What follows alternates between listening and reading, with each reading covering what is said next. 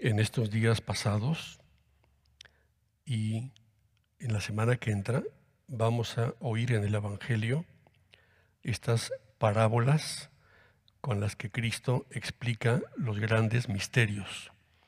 Estamos leyendo a San Mateo en el capítulo 13, donde recoge las famosas y tan conocidas imágenes con las que Cristo nos explica cosas muy bellas y a la vez muy profundas y también muy comprometedoras. Ya leímos el otro día y oímos la parábola del sembrador que siembra la semilla. Leeremos después, uno de estos días, la parábola del grano de mostaza, el trigo y la cizaña, el tesoro escondido en el campo. Los apóstoles le preguntan, ¿por qué hablas en parábolas? Bueno, Cristo a los apóstoles no les hablaba en parábolas. Cristo a los apóstoles, cuando está con ellos solos, con él, no les habla en parábolas.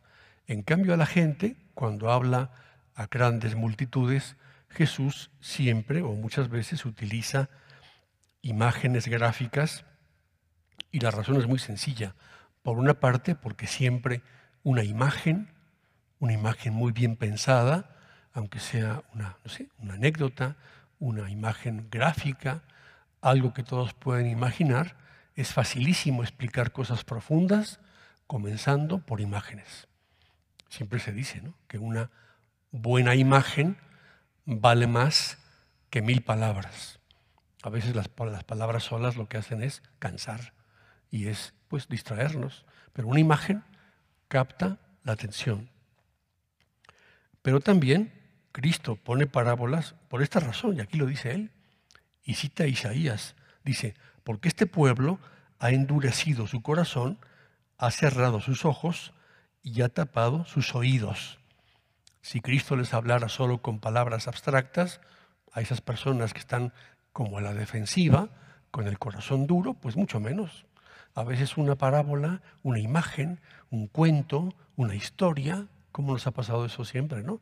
Nos cuentan una, una vivencia impresionante y captamos la atención y entonces por ahí, por la imagen se mete. Entonces Cristo quiere meterse en esos corazones que no se abren finalmente. Están muy atentos a lo que dice, pero, pero no, dice, han cerrado sus ojos, han endurecido su corazón, han tapado sus oídos.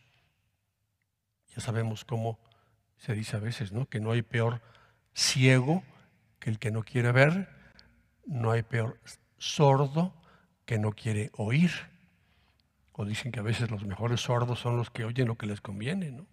¿Mm? O sea, muy sordo, muy sordo, pero ¿eh? cuando le preguntan, ¿quieres ver una película? Sí, ¿cómo no? ¿Cuál, ¿Cómo se llama? Pero cuando no quiere oír, no, pues no oye. Cuando queremos oír cosas, oímos muy bien. Y cuando nos dicen cosas que nos puedan comprometer un poquito, nos hacemos los sordos.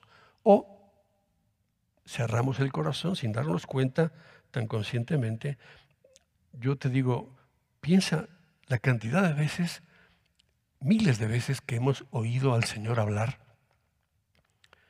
¿Cuántas gracias tenemos que darle porque en nuestra vida el Señor nos ha regalado tantas cosas? Con su palabra, que es una palabra preciosa, reveladora, animante, exigente, que nos abre a mundos nuevos, que nos cambia la vida. Señor, ¿cuántas veces me has regalado tu palabra? Y te pido perdón porque a veces me resisto al cambio, ¿no? O digo, bueno, eso no me, está muy bonito, pero no me interesa, ¿no? Esto sí, pero ahorita no. O ya hice bastante, ¿no? Creo que yo soy una buena persona.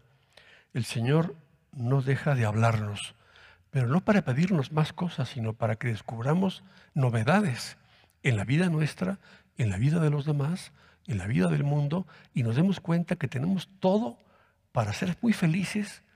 Dios solo quiere eso, y que tenemos la capacidad de hacer felices a muchas personas. No pienses que cada cosa que Dios dice es para pedirte más, no, es para que ames más, es para que seas más feliz, es para que descubras en los demás tantos dones que a veces no descubres.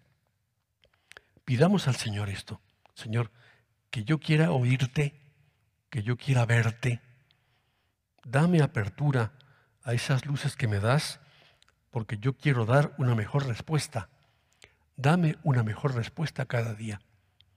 Me gusta mucho cuando hay gente que me dice, no, Padre, pues yo cada día ya tengo la costumbre, abro el Evangelio del día, lo leo muy despacito, lo pienso seriamente, hablo un poquito con Dios y cuando voy con esa disposición, siempre, siempre, sin dudar, siempre hay una chispita de luz.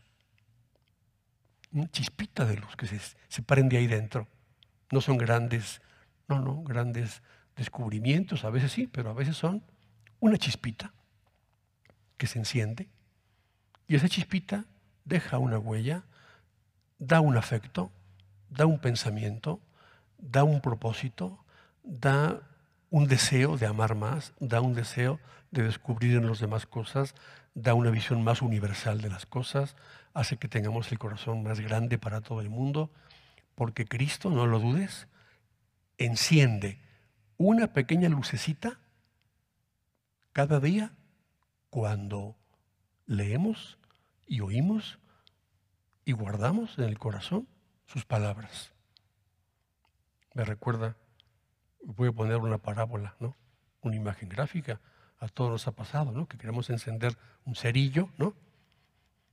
Y pues no, no, pues no sirve, está húmedo, ¿no? Otro, no, pues tampoco. Ya como el cuarto, ya se enciende una chispita, ¿eh? Y con esa chispita puedes encender lo que quieras. La palabra de Dios es así. Si tú la meditas.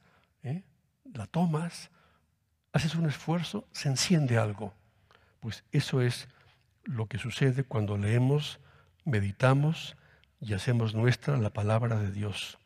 Señor, que queramos oírte, Señor, que queramos entenderte, que cada día sepamos agradecerte el don inmenso que nos das con tu palabra.